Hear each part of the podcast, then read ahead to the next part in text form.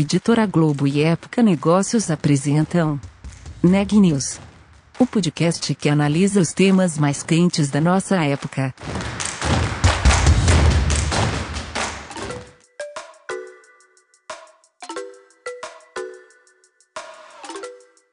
Olá, meu nome é Ana Laura Stachewski, eu sou da Época Negócios e você está ouvindo mais um episódio do Neg News, nosso podcast sobre os impactos da pandemia do coronavírus na economia e nas empresas. A seguir, a Daniela Frabasile vai nos contar um pouco mais sobre o episódio de hoje.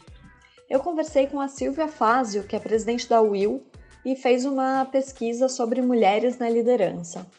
Esse estudo analisou as ações de 162 empresas e destaca as melhores práticas políticas e processos na promoção da liderança feminina. Nessa entrevista, a Silvia me fala sobre quais são os desafios e o que, que a gente já avançou desde o ano passado. Vamos conferir a entrevista completa? Então, Silvia, a primeira pergunta que eu queria te fazer é sobre o ranking. Como que o ranking da Will é feito? Que tipo de informações e que tipo de práticas que vocês avaliam nas empresas? É um questionário, na realidade a gente distribui um questionário para empresas de todos os setores, existem alguns critérios, a gente procura um, privilegiar a participação de empresas de médio e grande porte, com a definição um, do Senai, porque a gente não pode um, utilizar a amostragem de empresas que ainda é, não tenham números suficientes, ou, por exemplo, pequenas empresas, às vezes você vai ter 100% de mulheres, né? isso uhum. não, não chega a ter um impacto um, no mercado, mas a gente está trabalhando uma maneira de criar também um, um, uma participação especial para pequenas e médias empresas, e a gente já tem isso na nossa pauta para o ano que vem. Agora, é, o que a gente faz é distribuir esse, esse questionário, são 43 questões uh, que envolvem uh, alguns pilares do que as empresas deveriam estar fazendo para promover a liderança feminina. Uhum. Então, é, é, um questionário bastante abrangente, bastante detalhado, que, uh, inclusive, acaba guiando as empresas em como melhorar a sua atuação nesse sentido. Né? E eu, assim, uma coisa que é importante ressaltar também é que o nosso questionário, a gente fala mulheres na liderança, mas ele trata das interseccionalidades, né? o que a gente chama de interseccionalidades, que uhum. são as questões raciais, as questões de orientação sexual. Então, assim, a gente combina, a gente procura ver o que a empresa tem feito para a mulher negra, para a mulher LGBTQ+. Eh, então, eh, todas essas questões são analisadas também. Na realidade, uhum. ele é, é, a mulher como um todo, né? inclusive nas interseccionalidades. Uhum. E, e os pilares que a gente abrange, desde a atuação interna da empresa, uh, o que ela tem feito para promover a mudança de cultura, dentro da empresa, né? se a liderança está envolvida nesse tipo de programa, isso é um, é um fator que é considerado extremamente importante para nós, uhum. para que é, isso possa fazer a diferença, porque não adianta também implementar uma série de, de políticas, mas a cultura da empresa não, não mudar. Né? Uhum. você acaba contratando algumas mulheres ali na liderança que acabam sendo boicotadas pelos seus pares, algumas mulheres negras que acabam sendo boicotadas pelos seus pares, e isso não vai resolver o nosso problema, porque elas vão acabar se sentindo desestimuladas e até desistindo ou não crescendo na carreira. Né? Uhum. E os outros pilares que a pesquisa abrange, fora todo o monitoramento interno, todo é, a contratação, né? Uh, também uh, são fatores externos, como, por exemplo, a atuação da, da empresa uh, com relação a, aos seus fornecedores, uhum. a, a, atuação da empresa com relação a toda a sua comunicação externa. Uhum. Então, por exemplo, hoje em dia a gente fala muito nesse efeito multiplicador, que a empresa, além de atuar dentro dela mesma, ela ah, faz questão que seus fornecedores um, também atuem nesse sentido. Então, seleciona fornecedores que também tenham programas de diversidade. Né? Uhum. Né? Então, isso uh, acaba sendo um critério. Até eu, assim, na minha, na minha outra vida que não da Will, né? Uhum. Eu, eu sou advogada e trabalho num, sou sócia de um grande escritório global de advocacia e a gente hoje em dia recebe dos clientes algumas uh, o que a gente uh, chama de requests for proposals, né, que é, uhum.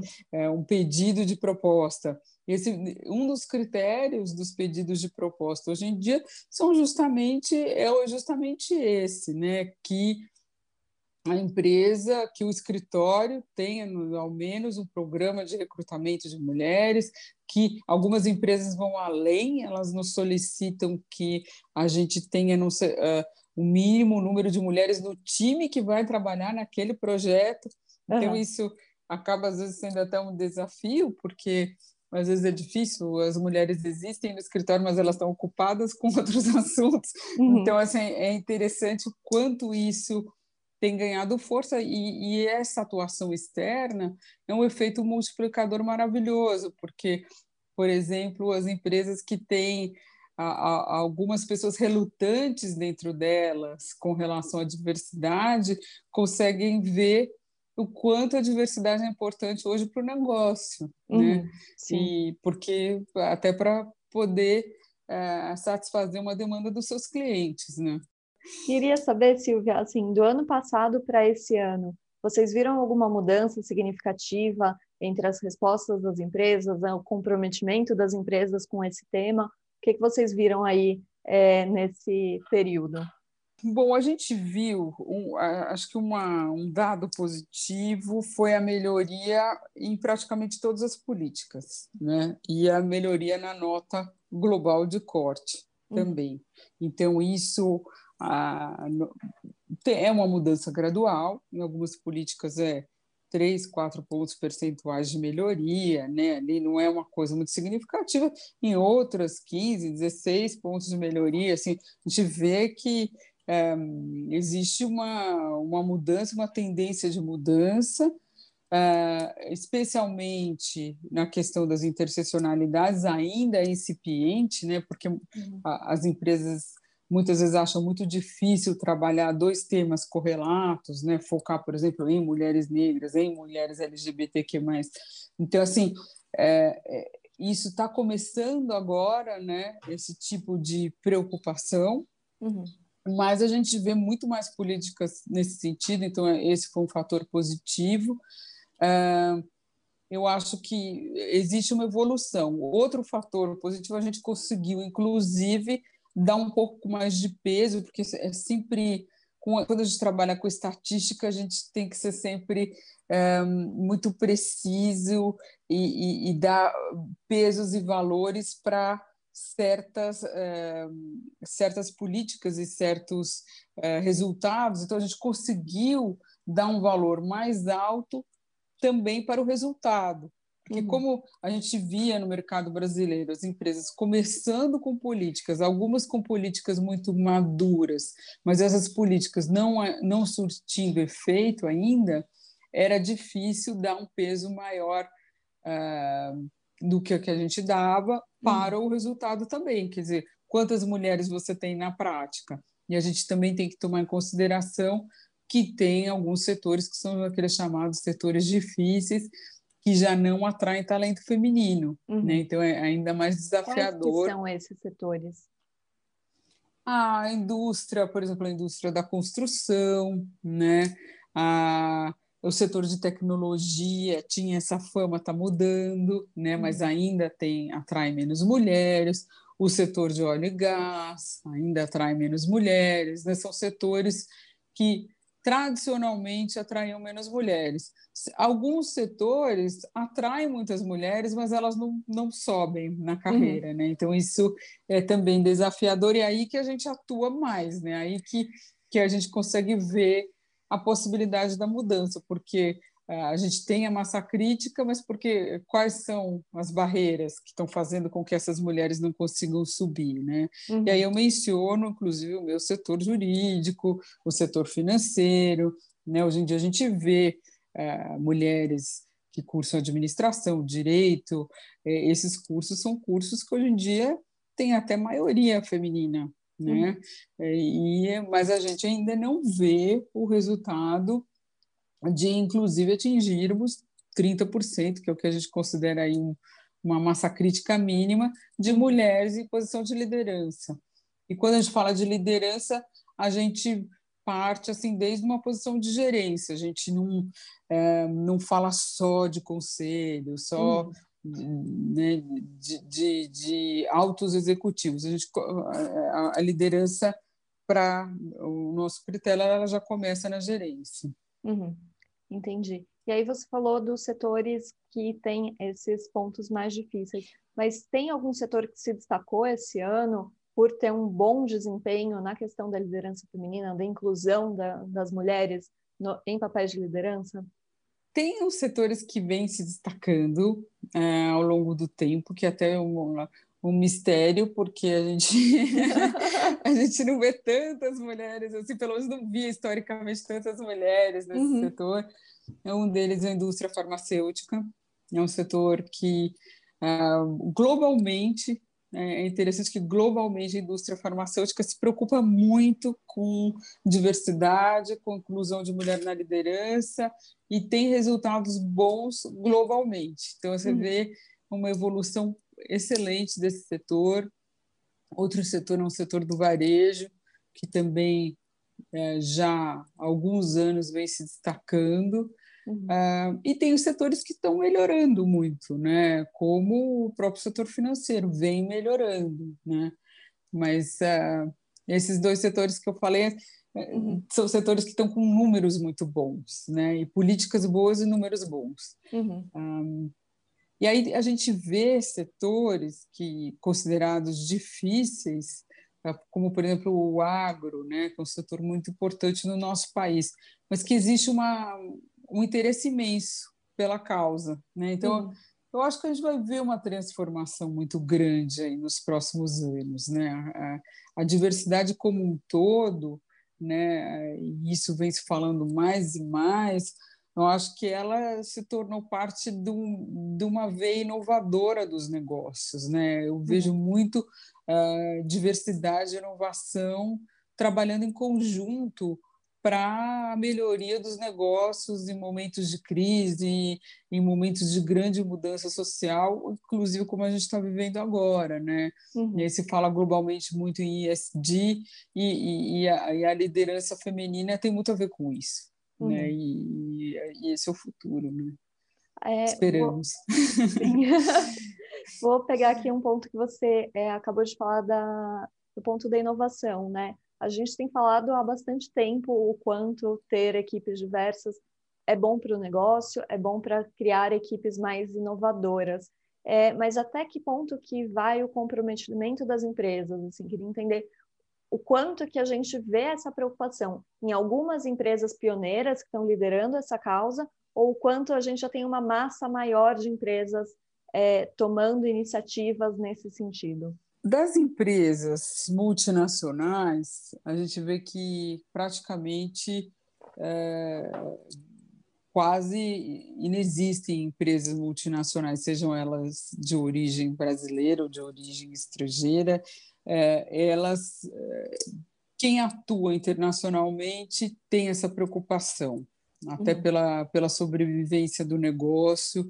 Eu acho que é, a gente quase não vê uma empresa que não tenha uma iniciativa, ainda que incipiente, né? que tem uhum. muitas empresas que têm iniciativa, mas aquilo ainda não passa de uma iniciativa para poder é, colocar ali no mercado, para poder uh, conquistar uh, os seus clientes, para poder uhum. uh, dar uma imagem positiva da empresa no mercado. Né? agora, a transformação de números é algo que a gente vai ver mais com o tempo e vai ver mais também através de, de demanda da sociedade. Né? O que pode ser através de políticas públicas. A gente vê, por exemplo, alguns países, como o Reino Unido, que hoje em dia tem a legislação de uh, para combater aí a, a, diferença salarial entre homens e mulheres, e não é uma legislação impositiva, é uma legislação de, uh, de disclosure, né? Uhum. A, a, empresa tem que uh, falar os seus números. E só o fato de revelar os seus números já faz com que a empresa acorde para a realidade. Né? Uhum. Então, acho que, e aí ela já se justifica. Toda empresa no Reino Unido, desde que essa lei entrou em vigor, toda empresa que não está com os números tão bons em termos de diferenças salariais, ela é, já aproveita e prepara um report se justificando, né? Uhum. porque isso fica público e, e, e acaba criando um, um problema para a empresa ter que resolver.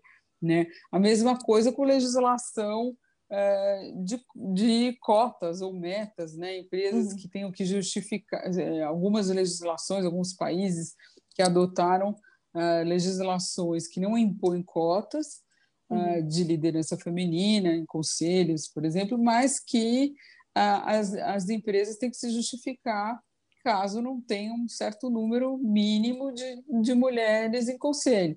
Então, uhum. isso, é, isso é relevante, eu acho que a gente vê isso como uma pressão da sociedade um, e, e autorregulamentação das empresas, seja ela através de uh, cotação em bolsa de valores, uhum. que exijam né, certas bolsas que exijam que as empresas tenham um mínimo de governança, que exijam uma diversidade né, na liderança da empresa, uh, uhum. ou selos internacionais que, que a empresa ambicione para que ela se, eh, se mantenha em seu setor ou se mantenha liderando o seu setor, que exijam também que a empresa tenha um mínimo de, uh, de números aí uh, com relação à diversidade na, na liderança e no, na empresa como um todo. Ou, por exemplo, indústrias novas, né? setores novos, os novos setores, eu sempre falo isso assim, que eu, é, por um lado, os novos setores são privilegiados, ou, ou os setores inovadores são privilegiados, porque você já vê as empresas que surgiram agora, as empresas unicórnios, elas já vêm com essa bagagem de, de se preocupar com, com, com diversidade. Né? Isso é muito interessante. As startups já, já pensa nisso desde o início, enquanto que alguns setores tradicionais tiveram uma dificuldade maior de ter que se transformar, uhum. né? para poder prestar atenção nisso. Uh, e, e, e, também uh, novas preocupações, né? quando a gente fala uh, em SD e preocupação com, com o meio ambiente, Uh, por exemplo, as finanças verdes, né? Uhum. Uh, quando a gente fala de financiamento green finance, a gente fala na, na uh, já em critérios de diversidade, né? Uhum. Existem critérios mínimos para certos fundos, para que as empresas tenham acesso a certos fundos e a diversidade está ali, né? Então ela já ela acaba sendo um requisito para que a empresa sobreviva em um ambiente inovador, que tenha uhum. acesso a certos tipos de crédito, que, que possa fornecer para certos tipos de empresa. Que... Então, assim, acaba que uma coisa puxa a outra, né? Uhum. E, e eu acho que isso que está gerando também esse movimento positivo que é imune a governos de extrema direita, por exemplo, que uhum. não valorizem a diversidade a gente conseguiu ver em vários países que governos de extrema direita que não valorizam a diversidade não tiveram um impacto na uh, no comportamento das empresas que uhum. continuaram a se preocupar e da sociedade que continuaram a se preocupar exatamente com os mesmos valores que estavam se preocupando e esses movimentos movimentos de diversidade continuaram a crescer né? Uhum. Então acho que isso criou aí uma autorregulamentação, todos esses fatores acabaram criando uma autorregulamentação das empresas é, de uma tal forma que não temos como retroceder. Uhum. nem que retrocedamos de outra forma, e, e, e isso não, não, não há um retrocesso com relação à diversidade. uhum. o que é um ponto positivo é, diante de, um, de uma agenda aí é, de temor que a gente vive, de meio ambiente, pandemias e tudo mais. Não, super interessante. E, Silvia, eu queria entender, assim, é, duas coisas. Primeiro, quais que são as maiores barreiras que as mulheres encontram dentro das empresas para alcançarem esses é, cargos de, lider de, liderança? E, por outro lado, também quais que são as melhores práticas das empresas para conseguir colocar é, essas mulheres em cargos mais elevados aí na hierarquia corporativa? Eu acredito que a, as maiores barreiras, um, tem muitas barreiras que são invisíveis, mas das, das visíveis uh, são, uh, por exemplo, a maternidade, que ainda é uma um grande, é, uma grande barreira para a mulher, né? E ela historicamente sempre foi e continua a ser.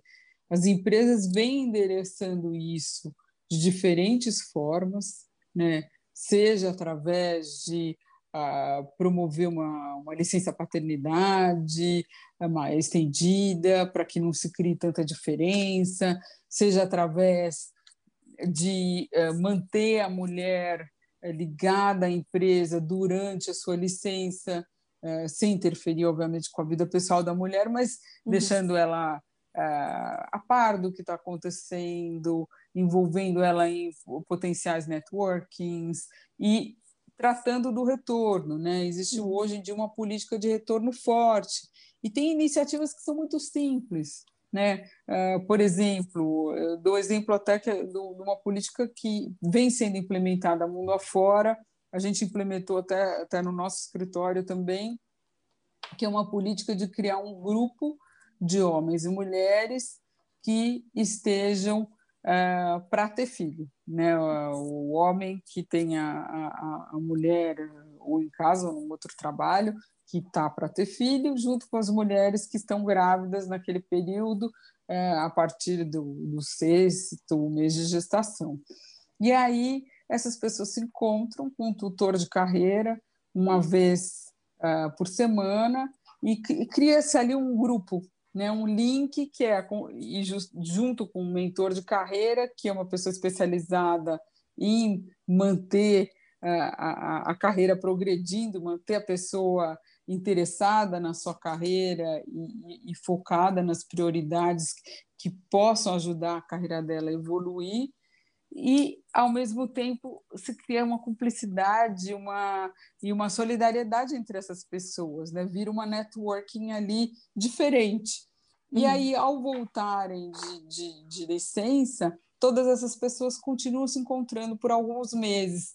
Então, isso acaba, é uma, é uma iniciativa tão simples, né, que acaba gerando uma empatia entre as pessoas, uh, um apoio mútuo e também uh, uma mentoria ali nesse momento de dificuldade, né, porque às vezes, muita, muitas vezes, por exemplo, a pessoa que é mãe pela primeira vez é, pode ter uma série de dificuldades, uma série de dúvidas, e está ali no meio de um grupo de apoio para encontrar soluções nesse momento de como conciliar a vida pessoal com a carreira. Isso tem sido muito eficaz.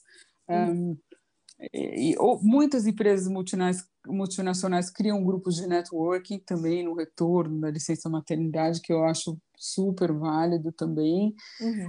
Um, e aí tem as barreiras que são um pouco mais invisíveis, né? Aquela questão de que a mulher faz menos networking porque eh, quer voltar para casa, porque a mulher porque existe uma maioria de homens na liderança e aquilo acaba se tornando os pares promovem pares, né? então aquela coisa as uhum. pessoas tendem a, a promover os iguais, e aí é importante que existam políticas efetivas de é, mensurar o que tem sido feito por cada líder de área em uhum. termos de promoção e por que, por exemplo, por que uma, um líder de área não tem promovido diversidade. Né? É, isso poderia, isso deve refletir de alguma forma no resultado dessa pessoa, se ela não produzir não promover diversidade, Uhum. como, por exemplo, através de redução de bônus, como um resultado efetivo, né? porque repetidamente você não promove diversidade. Né? Muitas empresas não, não estabelecem uma redução de bônus, mas fazem com que essa pessoa tenha que se justificar uhum. para o executivo da empresa. Né? Ah, por que, que eu não estou promovendo? Porque aí já é a gente vai criar barreiras ao contrário, né? para que aquela pessoa se sinta desestimulada a continuar com essa atitude. Uhum. E aí, de tratamento de vieses inconscientes, né?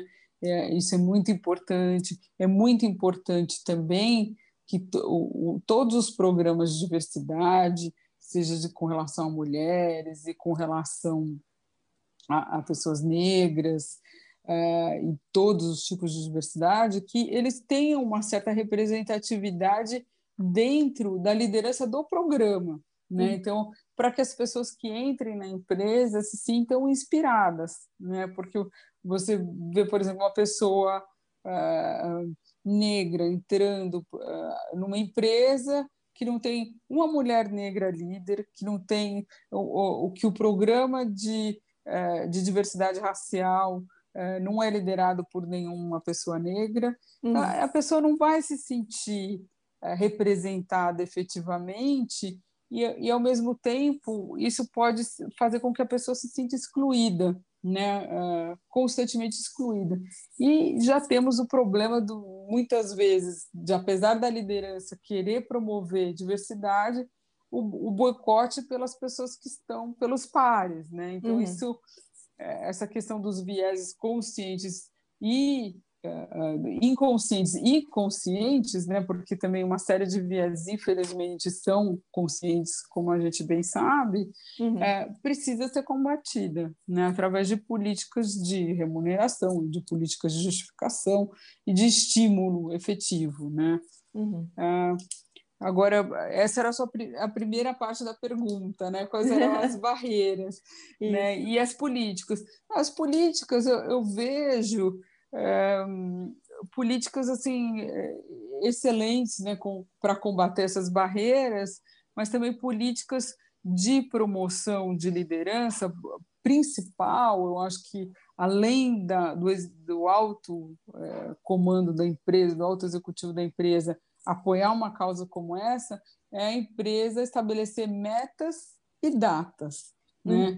Eu acho que um, outro dia eu estava pensando qual era eh, ainda uma frustração que eu tinha com relação à pesquisa e os resultados da pesquisa, né? Uhum. E uma frustração que eu tive é ver mais de 50% das empresas que têm metas no Brasil ainda não estabeleceu um prazo para suas metas. Então, assim, a gente não tem como ter uma meta de diversidade sem um prazo né? Aquilo fica muito aspiracional sem uh, atingir um resultado prático. Ainda uhum. que a meta não seja uh, efetivamente atingida, né, no prazo estabelecido de três, quatro anos, cinco anos que sejam, uh, pelo menos todos os departamentos da empresa vão se voltar para atingir aquele objetivo. Uhum. Se você não tem um prazo, aquilo vira uma coisa muito teórica, né? Sim. E a gente não fala em, em meta de financeira sem prazo. Então a gente também não pode falar Exato. em meta de diversidade sem prazo. Hum. Eu acho que é, é, essa eu vejo como uma, uma política eficaz, né? Uhum. Ter uma meta com prazo. Uhum. Mesmo que a meta não seja alcançada aí, como você Mesmo. falou, você precisa ter um prazo para isso, porque em negócios você nunca estabelece uma meta sem colocar um prazo para essa meta, né? Exatamente, porque senão já de partida o programa de diversidade não vai ter o mesmo valor de, do que outros programas, né? Porque uhum. qualquer iniciativa é, de negócios que a gente pense tem que ter um objetivo de prazo. Notícias do dia. A Argentina anunciou hoje que começará a vacinar sua população ainda este ano. O governo fechou um acordo com a Rússia para o fornecimento de doses da Sputnik V. O contrato prevê a compra de doses suficientes para vacinar pelo menos 10 milhões de argentinos. O governo também anunciou que funcionários viajarão até a Rússia para observar as condições de produção e qualidade da vacina. A OMS deve analisar os estudos das vacinas da Moderna e da AstraZeneca nas próximas semanas. A entidade decidirá se aprova ou não o uso emergencial das doses. Em paralelo, a AstraZeneca anunciou que vai testar o uso combinado de sua vacina com a Sputnik V, da Rússia. Segundo o último boletim divulgado pelo Conselho Nacional de Secretários de Saúde, o Brasil tem 6.836.227 casos confirmados de Covid-19. O número de óbitos chegou a 180.437, o que nos dá uma taxa de letalidade de 2,6%.